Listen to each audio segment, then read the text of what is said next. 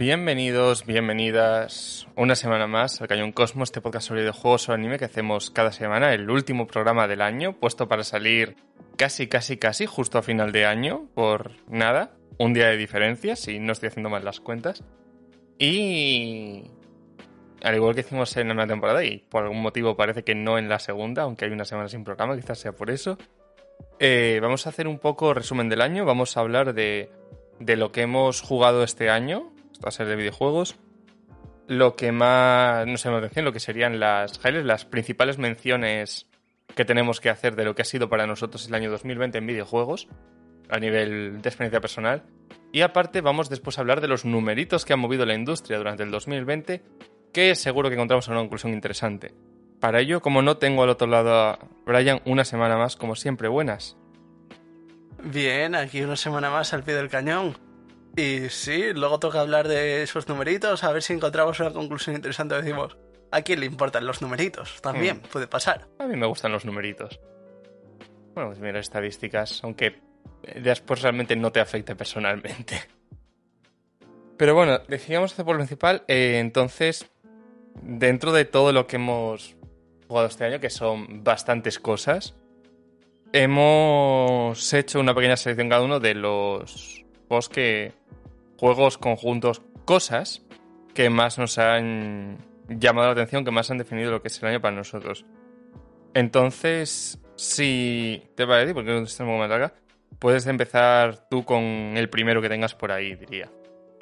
Sí, pero antes de eso, eso. Esta es una selección de los juegos que hemos jugado este año, o nos hemos pasado este año, no que han salido este año necesariamente.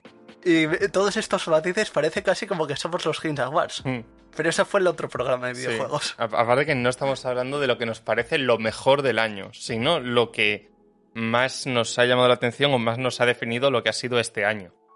Que no tiene... Pues- O sea, nuestro juego favorito del año podría no estar en esta lista, vaya. Sería Que, raro, pero... Eso, sí, voy a empezar con lo que más me ha llamado la atención este año, que también es una de las cosas que he acabado más recientemente, digamos. Y por un motivo que no es el que muchos pensarían, pero bueno, que es el Yakuza Kiwami. Juegazo. Por- porque este año me he pasado Yakuza 0 y Kiwami. Sorprendentemente no llegué a acabar el 0 hasta el final de este año, pero bueno, esa es otra historia. Y empecé el Kiwami y me lo pasé y lo completé todo, todo, incluido eso de he aprendido a jugar al millón solo para acabarme un juego. Sí, qué guay. Puto Nunca loco, más. Puto loco. Esas son unas grandes experiencias de año. Pero, ¿qué es lo que más me llamó a mí la atención de todo Yakuza Kiwami? Porque tú dirás, la historia, saber más de los personajes.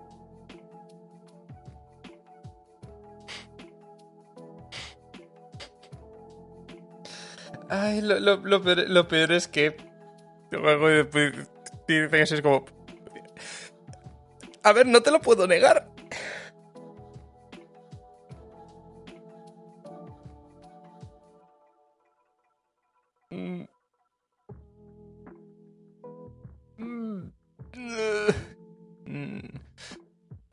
O sea, Navidad y tiene su parte tal, pero. No, no. Pero bueno, no, no, no, no, no voy a ser yo quien te diga que no lo vivas así. Juegazo el Sí. Yakuza, el Yakuza Kiwami. Mi- y hablando de, de Yakuza Kiwami, yo, yo me punto no es un juego concreto, sino que es Yakuza, como saga. El año pasado ya que jugué Yakuza 0, eh, Judgment, Yakuza Kiwami, Yakuza Kiwami 2, todos, todos. Y estaba yo estaba en plan a ver si iban a sacar el 3 y el 4 y el 5 que faltaban por estar disponibles en plataformas actuales. Y este año salió la Remastered Collection, incluyendo el 3, 4 y 5, así que este año me he jugado Yakuza 3, Yakuza 4, Yakuza 5, Yakuza 6, Song of Life y Yakuza Like a Dragon o Yakuza 7, según el país. Eh, ha sido el año de Yakuza. Yakuza que ha pasado de ser esa cosa desconocida o que estaba ahí a un ¿dónde has estado toda mi vida?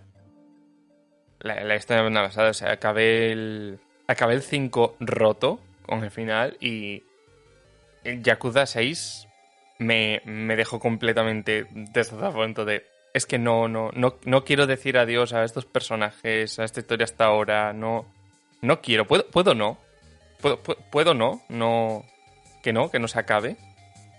Y es una moda pasada, al nivel de que después encima sale Yakuza Laika Dragon y esta séptima entrega con este cambio de personajes, con este cambio de setting de apenas tocar Kamurocho y con este cambio de rollo general, también con el paso de este estilo más beat'em a un JRPG por turnos, no solo, sino que me ha parecido de los mejores JRPGs que he jugado a nivel de sistema, o sea, mecánicamente me parece una bestia. Y que estaba jugando al juego y que todo el rato era la sensación de que el juego estaba hecho especialmente para gustarme a mí. En todo. Y de hecho es, es el juego del año. Y después de Come House 6, yo tenía pedido una edición especial del juego, la cual no llegó. Y no digo que no llegase a la hora, es que no me ha llegado todavía llegará pronto, por fin se ha enviado. Me he comprado el juego otra vez porque cuando fue a salir, yo era en plan, bueno, espero, no pasa nada, sin prisa. Tampoco tengo tantas ganas. O sea, se acercó la fecha de lanzamiento y estaba que me subía por las paredes que quería jugarlo. Así que me compré el juego nuevo entero otra vez. O sea, 80 euros más 10 de envío. Compré el juego entero otra vez, otros 70 euros, aunque después pude vender esa copia. Eh, para jugar ese juego. Y me ha gustado demasiado. Entonces, uno de los principales puntos de para mí es Yakuza como saga. O sea, 3, el 4, el 5, el 6 y el 7. Son muchos juegos. Y son geniales todos y una pasada la, la mayoría. Y al final te pudo la ansia. Hmm, valió la pena, ¿eh? O sea, aunque no hubiese podido venderla, la, la copia de para poder jugarlo ya, valió la pena.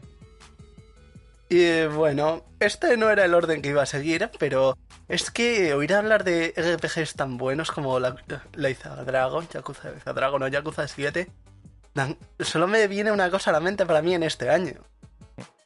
Y es el Final Fantasy. ¿Pero qué Final Fantasy? ¿Cuál mm. si no, sino el Golo Final Fantasy? Con la DLC, o sea, máxima Edition, para ser preciso. Porque yo me lo jugué y mm, lo completé todo en este año. Y es como.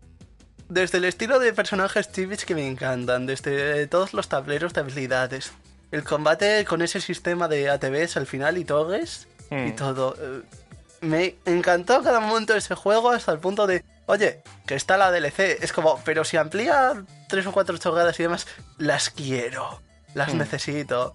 Y un poco de final ampliado y todo eso, pero no me arrepiento por nada. Bueno, el, el WoW es, creo que es mi juego favorito de 2016. Tendré que ver que más salió ese año, porque ese año no hacía lista. Pero yo ese juego lo jugué de salida en Vita y, me encantó más no poder. No he jugado las cosas de máxima porque. Porque salió de. Salió mucho tiempo después y no compatible con Vita. Es como cómprate el juego entero otra vez. Y a ver. Sí, es gracioso porque es eso. En Play 4 tenías el cross save y, demás con Vita, pero la versión de Play 4 tiene la DLC para máxima, la de Vita no tenía DLC. Mm, y, fue antes de que descontinuaran la Vita, pero estaban a punto de... Y que hay una cosa de eso, que es que la versión de PS4 se nota que es un por rescalado de la versión de Vita. O sea, que la versión principal es la de Vita. Pero se entiende por qué se quita y sobre todo Máxima, siendo ya la edición que sale además en Switch y tal. Es, genial, es un juegazo. También tengo que añadir que por mi parte hay una cosa que me ayudó a disfrutarlo mucho más, que es que yo tengo la de One the Play 4, que tú dices, ¿qué importa eso? Importa en el sentido de que si no, no tenía las voces en japonés a diferencia de Vita. Uf. Y pero, pero, en Vita era también por la, por la Day One, pero yo lo compré de salida. Ah, creía que era descargable también en Vita. Vale, fallo mío. ¿Qué es eso? Es una cosa que también está incluida junto con algún cosilla extra todavía en las versiones de Switch y creo que de PC. Que está mm. muy bien. Sí. Viene muy bien porque además está muy, muy bien. La verdad. Pero bueno, siguiendo así, de los juegos que se llevan en portátil, así, mira cómo se enlaza. Muy jugado por él y que de lo que no sé si para tal. Y uno de los juegos del año en general, como puede ser Hades, Hades. juego, supongo que la mayoría han oído hablar de él y que bueno, que en el programa con el tema de los nuevos lo estuve reivindicando a saco y cómo no, tenía que ser aquí porque me ha sorprendido mucho, porque me gustan los roguelikes, pero mm, tiene el problema de la repetición, de que nunca va a tener una estructura narrativa, cosa que me gusta el tema de la narrativa en videojuegos. Y ya no solo es jugablemente un vicio y genial, sino que le meten la narrativa a un género que no lo tiene, se hace súper guay, súper interesante porque todos los personajes son súper majos y los diseños me parecen una pasada, el cómo funciona la progresión me parece muy adecuado. Y eso, sobre todo, kudos al tema, al tema narrativo que incluye. Es mucho guaro y además entra muy bien tenerlo en, en Switch porque portátil y tirarse un rato y darle o donde sea que puedas tenerlo a mano. O sea, es un juego para tener muy a mano siempre. Eh, y bueno, por lo demás, pues es un poco. Que ya he contado, básicamente es. Zagreo, hijo de Hades, quiere irse de Hades, o sea, de, sí, del. del Tártaro, pero no. Pero papi no quiere. Y, o sea, realmente es súper simple, pero después, sobre todo, el tema de los personajes está muy bien. El cómo está elegido, cómo funcionan las bendiciones de los dioses, ampliando tus capacidades. Es, es una pasada, es una de mis grandes recomendaciones de este año y de lo mejorcillo. Sí, y pasando de plataformas portátiles, yo paso a plataformas, sin más. Porque, a ver, es una sorpresa porque es el año en el que ha salido, para variar. Hmm. Que mm, he jugado Crash 4, es más, lo he jugado contigo, por tu cumpleaños y todo. Sí. Y la verdad es que, en parte, me gustaría decir que no lo adoro, porque le faltan niveles como el típico nivel de la moto que a mí me habría hecho mucha gracia o alguna cosa así. El típico que solo está en el 3. típico para mí, tiene a Juan, que siempre lo digo así. Pero bueno, con nivel de la moto me refería a nivel de ir sobre oso polar, nivel de ir hmm. sobre cosas. Sí, eso es verdad que hay, muy que hay, muy poquito. Pero es que los niveles de la moto no se parecen en nada a los niveles de, de montura, digamos, que hay en todos. Pero sí que hay muy poquitos. Pero aún así es que el juego, con lo que hace, todo es que la única pega real que le puedo poner es que el HUD no eh, podría ser más bonito. Hmm. Y, aún, así está muy bien sacado. Más que al ir los niveles en un orden, si quieres hacer el nivel 17 y después el 2 y después el 23, tienes que recorrértelos todos. No puedes. No tienes las salas que tienen los otros.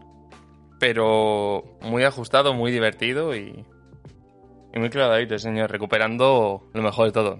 Y en lo de esto que solo está en el 3, porque ya demasiado que es como no es típico, perdona, lo ha tenido un juego de 3, no es típico, no puede ser típico de la saga. No, pero claro, conseguir los poderes que mejoran tus capacidades, sí, eso que solo tenía el 3 y que mm, a mí me resulta menos tal. Sí, que es una cosa que yo digo en otra cosa que tú sabes, has sufrido muy bien, que es como eso típico de que los, de los contrarreloj, de hacer los contrarreloj. Perdona, ¿qué? Eso no existía hasta el 3. Igual que el poder de coger, pero en, la Insane Trilogy lo metieron en el 1 y el 2. Y ahora la gente piensa que es típico. Mm, ya, pero de hecho, es que en el 1 y el 2 las Centrials son nuevas de la. de la. de los, remasters.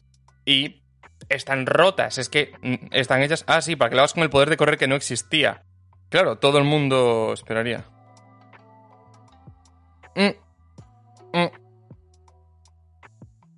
No lo sé. Pero, eso, hay que decir todo eso que el 4 fue un gran juego, un montón de plataformas, un montón de diversión, mecánicas eh, divertidas y nuevas, algunas que el propio juego te dice, oye, puedes no usarla, pero allá tú, si lo consigues hacer sin ella. Yo es que no creía en ti, pero enhorabuena. Hmm. No sé. Es como. Pero sí, el Volviendo al casco de Cosco está muy bien. O sea. Mantiene todo el rollo este de plataformero ajustado dentro de esta vista, todo hacia el fondo que tiene, que no es la cosa más lenta que puede ser, pero es muy, muy divertido. Obviamente si te gusta el rollo. Pero bueno, hablando de plataformeo ajustado y de alta dificultad y alta densidad, quiero en escaleras de año que es eh, Mega Man. Ya de consentimiento de programa hablar de experiencia con Mega Man 0 y ZX Collection, con esos seis juegos, llevando a lo que es la historia de 0, que pues bueno, el tema de ZX, que es continuación como tal. Eh, y con, me encantaron y por fin conectar con la saga del Bombardero Azul después de tanto, tantos intentos. Y como tal, he jugado también hace poquito, en este último mes, la Legacy Collection de X, las dos partes. Es decir, Mega Man X1 al 8. Así que con la tontería me he pasado en poco mes, mes lo que hubiese sido un par juntos. 14 mm, juegos de Mega Man frente a nunca haber conseguido ninguno. Y es que son una pasada y, o sea, el primer Mega Man X me parece una más directamente. Es una locura lo bien hecho que está ese juego, lo bien que está, lo bien que se ve, lo bien que suena, la música es una pasada. Y sé que me vino muy bien jugar a los otros, pero le dedicaré, le dedicaremos tiempo. O sea, quiero dedicarle un segmento de programa como tal el año que viene a los Mega Man X como concepto, porque también me han gustado mucho. En global menos que lo cero y adelanto que bueno, la Legacy Collection 1 aporta muchísimo más valor que la Legacy Collection 2.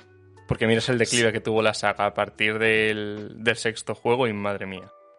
Creo que querías decir que la Legacy Collection X Legacy Collection 2 aporta mucho más sufrimiento que otra cosa. Pero bueno. No, no, no, no. Que el, diciendo sufrimiento se puede entender a por duro, por difícil. No, no, no, no. Sufrimiento de que es el, 7 es horrible, horrible, horrible, horrible, horrible, horrible. Es muy horrible en todo. El 8 está bastante mejor. El 8 es aceptable. Si el 8 hubiese salido. Si el 8 fuese el 7, en el sentido de que el 7 no hubiese existido, hubiese sido, miren, entonces pasar a usar 3D y no os acabó de salir, y os salió algo regulero, esto se puede pulir. Pero es que es una vuelta a intentar arreglarlo después de romperlo demasiado. Demasiado, demasiado, demasiado. Sí, el paso al 3D no fue nada bien ahí. Pero bueno, ¿qué se le va a hacer? Hay cosas que fallan a veces. Pero a veces salen muy bien. Hmm. Sí, pues eso, o sea, los menos X 1 a 1 a 5 e incluso 6 geniales y los sobre todo los 1 2 3 y 4 increíbles. O sea, plataformeo ajustado, mucha gestión de patrones de enemigos. Muy espectacular, o sea, me han encantado, me han encantado mucho. Sí. Y bueno, hablando de cosas que me han encantado este año, eh, hay algunas que fueron apuestas muy seguras, porque yo ya sabía lo que iba, como cuando me puse y jugamos a Iceborne, por fin. Ya habíamos hmm. conocido Monster Hunter World pero llegar a Iceborne fue todavía una experiencia bastante bonita y algo nueva en sí. Y hmm. me gustó mucho, ¿verdad? Sí. Pero también tuve otra experiencia similar este año, con una saga hmm. que hacía más tiempo que no jugaba al final, que fue en Borderlands 3. y la, cual los dos compartimos también. Sí. Sí, sí, sí, ese regreso del padre de los looter shooters que tanto anunciaban. La cual traía muchos cambios de para que no hubiera tantos personajes como fue habiendo, pero que fueran mucho más diferentes. Y lo cual era como bueno. Cuando normalmente te gustaba probar personajes como a mí y demás, es como bueno, siento como que igual faltan cosillas. Pero de repente luego veías como, ¡buah! Pero qué amplio es esto. Hmm, sí, dar dar mucha más profundidad en lugar de solo opciones varias. Al final viene mucho mejor, sobre todo para ahora que, vayan a ir, que van a ir ampliando cosas y según sean DCs y demás. O sea, al final se nota ese paso hacia adelante frente a los otros, que quizás, el motivo del cual quizás no sea de lo más sea porque ya sabíamos a lo que íbamos. Aún así con sus sorpresas, pero es muy... Ese es Borderlands 2, pues, pues más. Y mejor. Y, y, mejor en todos los puntos, incluso cuando querías farmear, era mejor. Era más simple, más fácil, más bonito todo. Incluso cuando te querías ir a los modos de locura, de dificultad, también era más bonito. Hmm. Pero eso sí, como bien decías, igual no es la cosa que más nos ha sorprendido porque es eso, sabíamos a lo que íbamos. Por mucho eh, que hayamos jugado es como ya esperábamos todo ello. Sí, sí, sí, es, es evolución natural de lo que había y oye, muy agradecida que sea así realmente. Pero bueno, siguiendo con... Ya acabando con esto, con el último por mi parte, tengo aquí apuntado uno de los más importantes en mi año 2020, como es, eh, quizás menos esperado que lo fuésemos aquí, como es eh, Ring Fit Adventure. Porque a pesar de que me parece increíble que hayan podido saber hacer bien la gamificación del ejercicio, y que no está mal como RPG. Es muy básico, no básico. Eh, a mí, personalmente, me ha funcionado muy bien. Me ha ayudado a motivación, a moverme cuando toca. Y con ello también que eh, me ha ayudado en una serie de cambios a nivel de movida que he tenido durante este año. De estar bastante mejor. Y una de ellas es el tema ejercicio y peso. En el cual he tenido un avance muy tocho. Entonces, claro, una pieza clave en un cambio hacia mejor en mi vida en general, obviamente tenía que estar aquí. Y al que se lo planteara, pues recomiendo muchísimo lo que ofrece, ¿sabes? Sabiendo que vas a un RPG básico en el cual eliges acciones haciendo ejercicios varios. Sí. Y yo todavía me quedan dos porque... ah, porque yo no hago cosas así, muy ordenadas, pero bueno. El caso es que, ¿qué tienen en común estas dos? La verdad es que estas dos han sido las cosas que me han sorprendido de forma inesperada, porque no iba con muchas expectativas, o directamente fui de casualidad y encontré algo que me gustó, como es el segundo caso, que el primero es Blasphemous, porque mm, sonaba bien y eso, pero siempre oí lo de que el juego al principio, antes de las actualizaciones, es como se movía muy mal. Mm, Luego, la- luego me sorprendió aún más gratamente cuando lo actualizaron y metieron el New Game Plus y todo. Y, el- ampliaron más cosas, sí, mejoraron el mapa y de todo. y el, y el doblaje español metido en ese momento, siendo un juego español y muy bien hecho, como a recalcar también. Sí, con toda esa letalía de acentos y demás que tiene, que es como, ¡guau! Es sorprendente porque tú dices, vale, doblaje, simplemente hay voces. Pero no, hay voces escogidas bastante bien, para variar. Mm. Sí, a ver, que el juego está ahí, como está pensado desde el español ya como tal, pues sigue mucho así, o sea, y hace juego en plan de que los personajes que X tienen este tipo de acento y los otros que no, entonces bueno, eso está muy bien. Así que sí, muy, muy, muy buen juego el, el Blasphemous. Sí. Y luego la más la cosa que me encontré de casualidad, nunca mejor dicho, porque eh, literalmente fue gratis por la Epic Store, así que ni siquiera lo tuve que comprar, fue de repente apareció delante de mis ojos, Hmm, fue el Renan from the Eh, from the Ashes. hmm. Que yo iba con eh, no me acuerdo siquiera por qué decidí probarlo. Ah, sí, porque me equivoqué y creí que era otro juego. Hmm. Así empezó mi historia con ese juego. De repente, pues estaba jugando un montón porque era como, ¿eh? Que esto es un RPG de disparar en vez de pegar a cosas, un poco más al sol y encima sin penalizaciones por morir. Y enganché. Enganché bastante bien porque no me gustan los shooters. Y he di- pero si has hablado antes de Borderlands 3, sí, esa es la excepción Borderlands. Para mí. Hmm. Pero de repente encontré un juego que iba de disparar a un montón de cosas sin una progresión excesivamente clara, ni una historia súper definida, Hmm. que me encantó, con unas mecánicas de niveles que realmente no mejoraban estadísticas, sino gasgos, que tenías que ir desbloqueando también aparte y demás. Y equipo. Y ya está, fui feliz. Hmm. De forma muy inesperada y durante bastante. Hasta te hice jugar a ti un buen cacho Mm. conmigo. Sí, sí, sí, sí, sí, sí, yo me lo paso contigo, es como... A ver, para mí ya sabes que es- está bien. Está bien. No me... No lo volvería a jugar. Mm, no me lo hubiese pasado solo. Pero está bien. Ahí ya después ya son gustos de cada uno. Pero bueno, con estos... Al final, 12 juegos. Mmm, a ver que un poco este En resumen, haciendo un poco eso de lo que más nos ha sido durante este año a nivel de lo que hemos jugado. Obviamente, hay grandes cosas que hemos jugado, que igual no hemos mencionado aquí, pero tampoco vamos a liarnos ahora a hablar de cada cosa que hemos tocado. Así. Sí. Hmm. No nos vamos a liar de a decir cada cosa que hemos acabado, jugado, o cada cosa que nos ha decepcionado o no, porque no tiene caso. Hmm. Claro.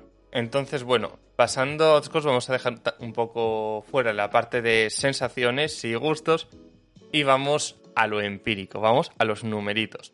Es como siempre el portal Games Industry, eh, el cual, bueno, la mayoría sonará y si no suele ser fuente de muchas noticias, sobre todo de cómo funciona la industria por dentro, la parte económica y sobre todo de estudios, desarrollo y tal.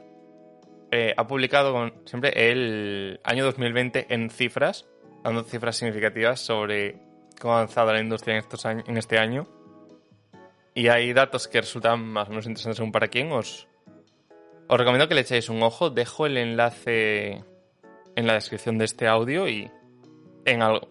Si obviamente está en inglés, si se pueden, no tiene ningún tipo de complicación porque es son gráficas principalmente y títulos de juegos, así que no es problema, pero si no, supongo que cada portal en español habrá cogido este artículo y lo habrá dividido en 15 microartículos en español. Sí, única cosa a recordar es que son cifras y cifras de dinero americanas, entonces los billones van a ser miles de millones. Sí, bueno, pero eso ya lo pensaba coger sobre la marcha. Pero bueno, empezando con ello, vemos una vez más que el mercado móvil sigue siendo, en esa medida, el 49% del dinero que entra en la industria lo hace tras del mercado móvil. No nos preguntamos por qué tanto con ello. Y después se reparte en un 22% PC y un 29% consolas. Hablando de un total de 174.900 millones de dólares estadounidenses, un aumento año a año del 19,6%, es decir, la industria sigue generando más dinero todavía, pero que más allá de la distribución, quizás lo que más nos interesa es otro tipo de datos que se han visto, como ese, digo, de, ¿no? físico y digital, cómo ha aumentado, cómo, ha, cómo se ha movido, cómo va este balance, que decíamos que ya es más digital que físico. Bien. En el total, si consideramos el total entre todas las plataformas, obviamente el 91% es digital, porque el PC es prácticamente solo digital y el móvil es solo 100% digital. Al final, donde tiene sentido la pregunta de digital o físico es en el mercado de consolas. En el mercado Sí, de consolas, porque- sí. Porque eso en el resto es que decir juegos físicos en móvil nunca he visto siquiera que existieran. Es como hablar de ello y empecé va en decremento y muchas veces era como compro una clave al final, físicamente. Va, va en decremento, no. Iba en decremento. O sea, yo, ya lo siento, ahora mismo es la excepción. Que Sí. exista el físico, aunque sea solo la caja con la clave, ya es la excepción. O sea, no es una tendencia, es un hecho. Pero bueno, mercado de consolas vemos que un 72% es digital. Obviamente estos números han crecido más rápido por culpa de la pandemia y que 2020 es un año horrible, como ya sabemos, lo bueno es que se acaba. Y ahora viene, dos, y ahora viene 2021, que esperemos que no sea 2022 o solo solo sea un poco. Eh, 62%. Estamos el año... ya empezábamos el año, creo que en el 51 52. Somos 72. La cosa es que se irá mucho, que es por la pandemia. Ese número, ese 72%, no va a bajar. Al menos no de forma significativa. O sea, seguramente cuando hagamos el año que viene estemos más cerca del 75 que del 70. Sí, y eso el año pasado tampoco es que hubiera estado tan bajo, creo que estaba eso al 60 ya por ciento, por lo menos, o más. Hmm, sí, o sea, ya era. Ya no era equilibrado, sino que ya era mayor el digital. Entonces, no es raro que haya habido este crecimiento acelerado por la pandemia sin ser solo ello. Entonces, vemos claro que seguimos con el trending de que el digital va a convertirse en algún momento en la forma de distribución predominante y después el que quiera comprarse la física pues ya será la opción secundaria y no al revés. Es una detección que desde los últimos años se está invirtiendo y vemos que efectivamente nos seguimos moviendo en esa dirección. La siguiente parte de esta infografía de Kings Industry plantea una cosa interesante que es eh, en cuanto a unidades físicas, porque es de lo único de lo que se sabe como tal a nivel de Reino Unido, que es donde más datos se tienen, tenemos las unidades vendidas y los ingresos de los juegos en dos tops distintos. Y hay una cosa muy interesante, que es que se parecen mucho. O sea, normalmente los juegos que más ingresan no son los que más se venden. Porque hay muchas cosas, básicamente, muchos ingresos que vienen de DLCs, pues de temporada, artículos in-game y todo ese tipo de cosas, que al final generan más ingresos que simplemente la copia vendida.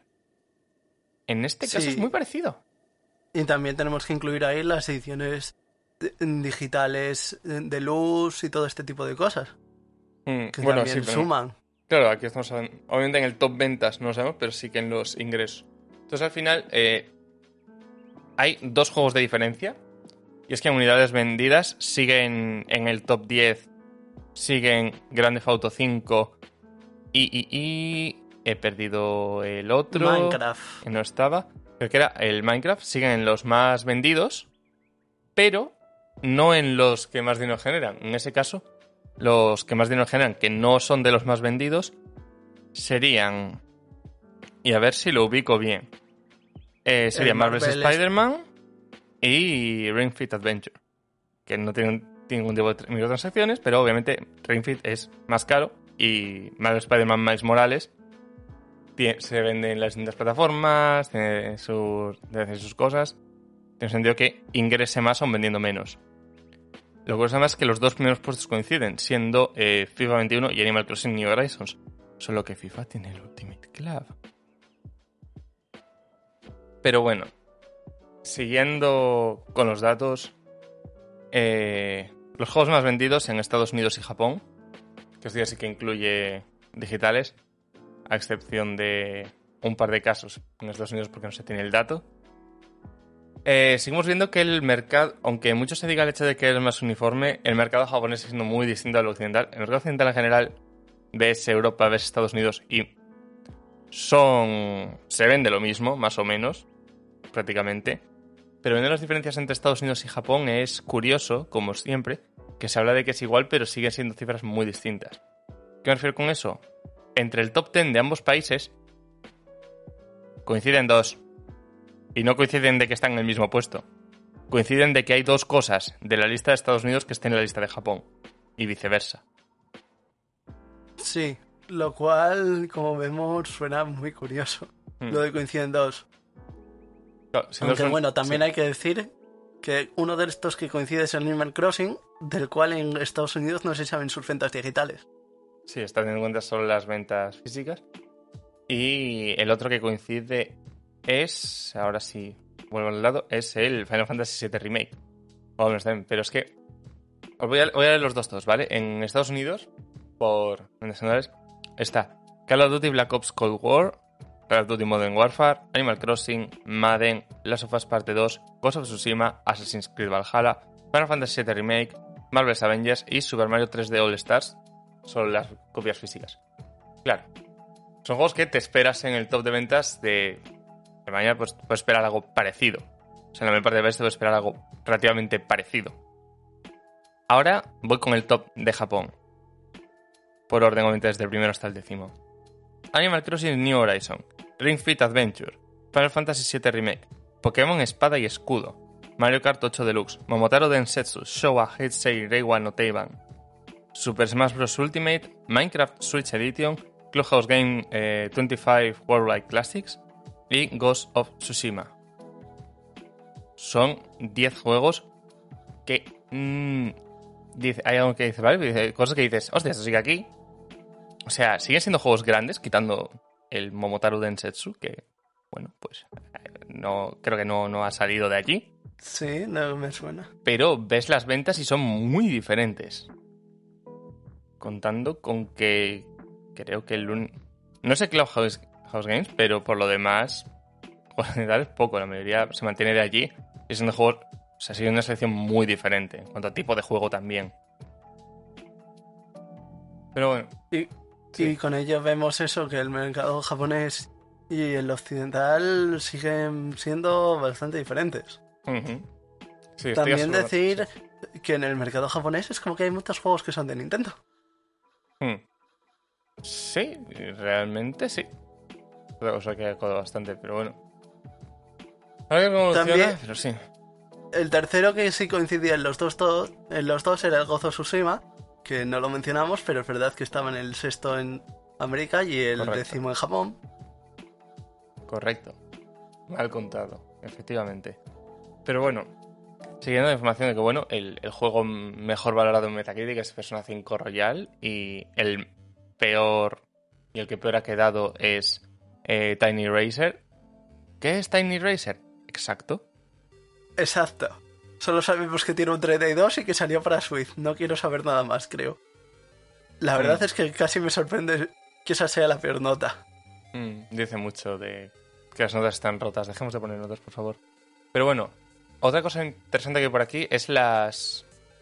A nivel de cobertura en medios, que habla de las búsquedas en Google de cada juego, cuáles son los juegos más buscados. En este caso no hay ninguna sorpresa, siendo los que más juegos como Among Us o Fall Guys obviamente han sido sus propios fenómenos y se han buscado muchísimo. Y en general ves la lista y quitando en el puesto número 10 que está Dragon Quest Walk, el resto son bastante obvios que iban a estar por ahí si piensas en juegos populares de este año. Así que no he sentido ningún tipo de sorpresas. Al igual que en los juegos, que el hecho de que los juegos más vistos en YouTube sean Minecraft y Roblox, yo creo que no sorprende a nadie a día de hoy. Lo que sí es un poco más interesante es esta categoría, eh, estrenada por ICO, no por la propia Games Industry, que es los juegos más cubiertos en prensa, en el sentido de buscar y contar número de artículos dedicados a según que a cada juego. Bastante bueno, temas de eh, rastreo web y demás para ver, intentar buscar de forma automática artículos que lo tengan y después filtrar. En este hay algo muy interesante y voy a leer la lista entera y con eso comentamos, ¿te parece? Y es, en el primer puesto, Fortnite con 75.000 artículos, Cyberpunk 2077 con 72.000, y pues ya bajamos a unos 57.600 para The Last of Us Parte 2, Animal Crossing con 50.000, Destiny 2, Minecraft, Grand Theft Auto 5, Call of Duty Modern Warfare, League of Legends, Doom Eternal, Ghost of Tsushima, Call of Duty Warzone, Pokémon Go, Valorant y Final Fantasy VII Remake, quedando este último en 25.352 artículos.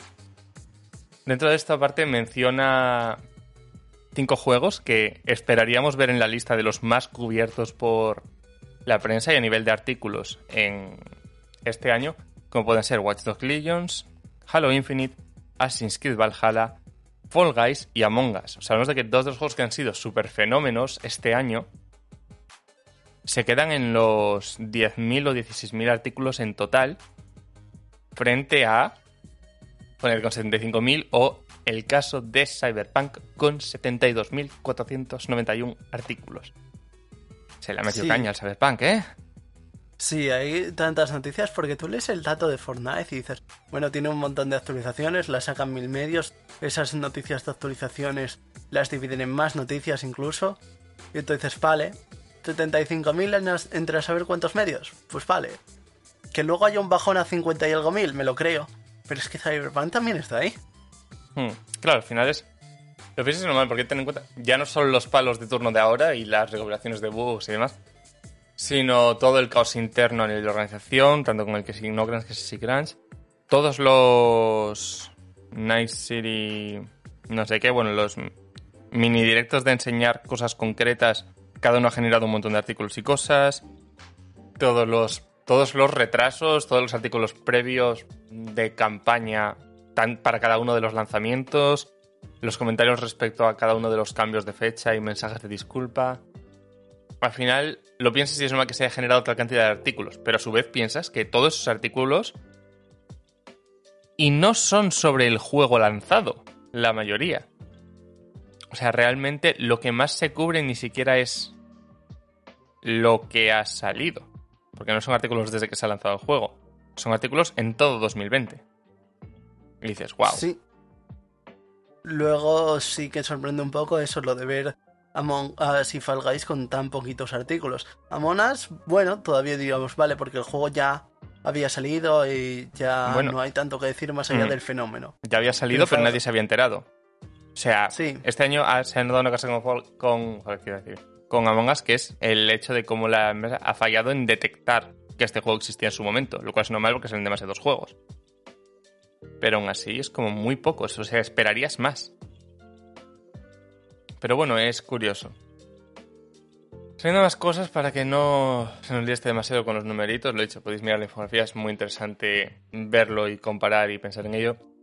Bueno, categorías dedicadas al top, a influencers top eh, mundial por número de.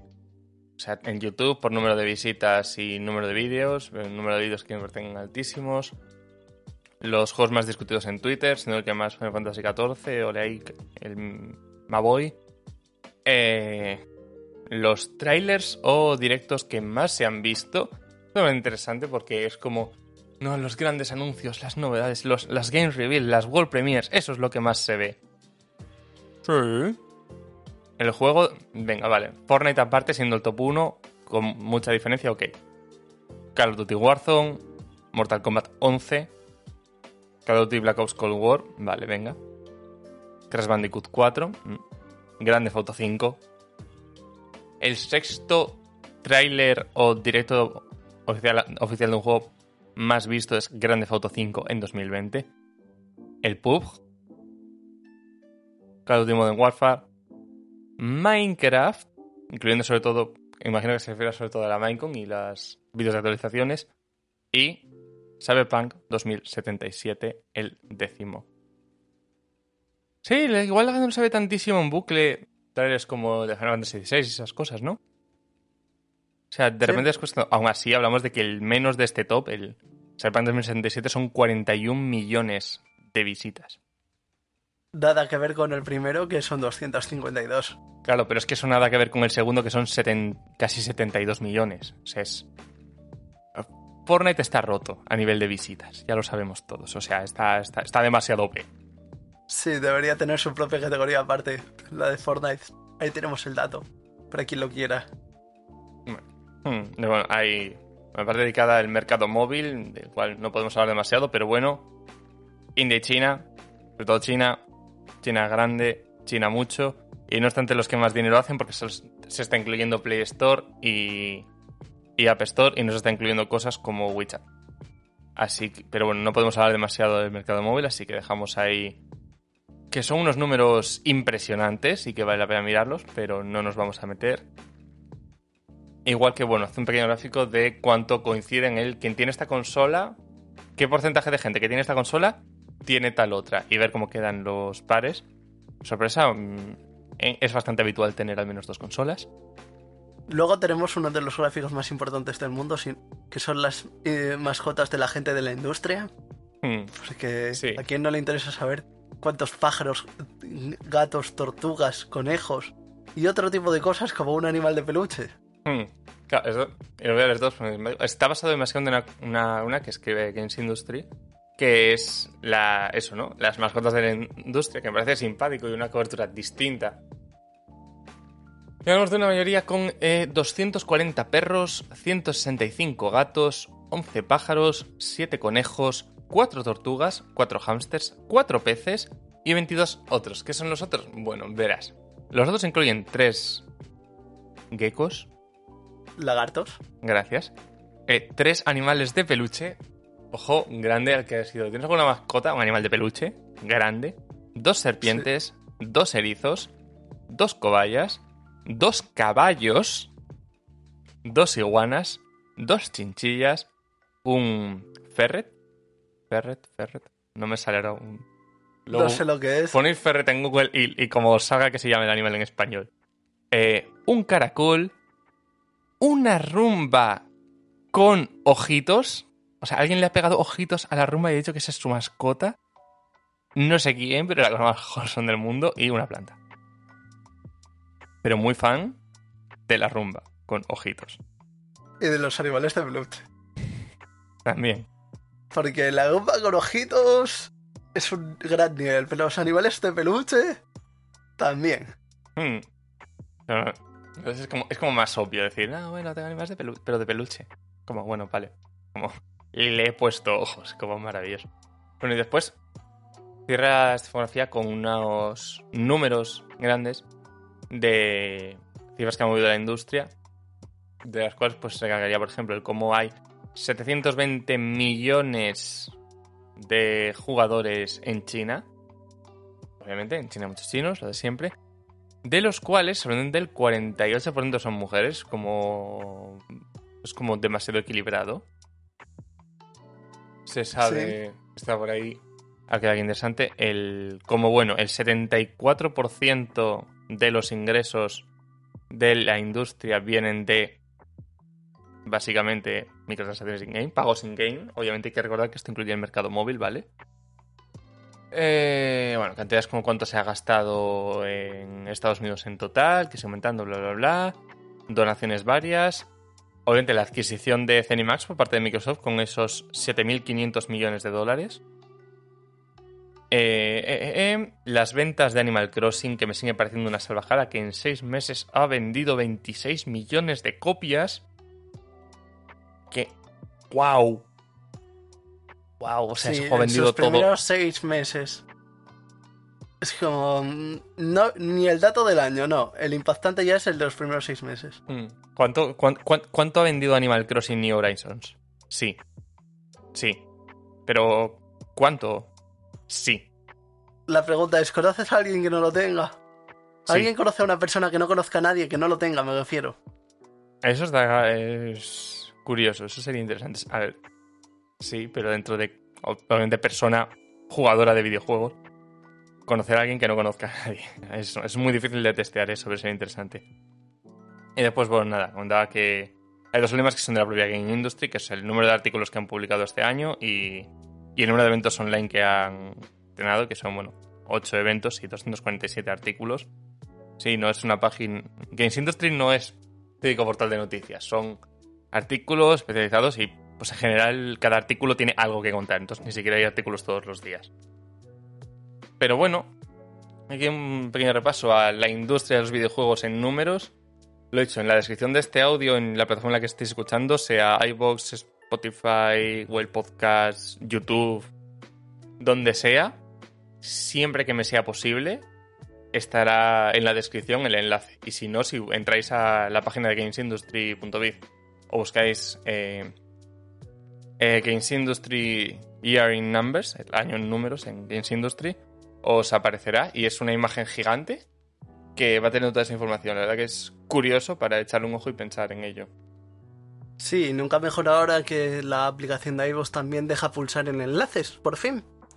Joder, wow. Logro 2020, compañeros.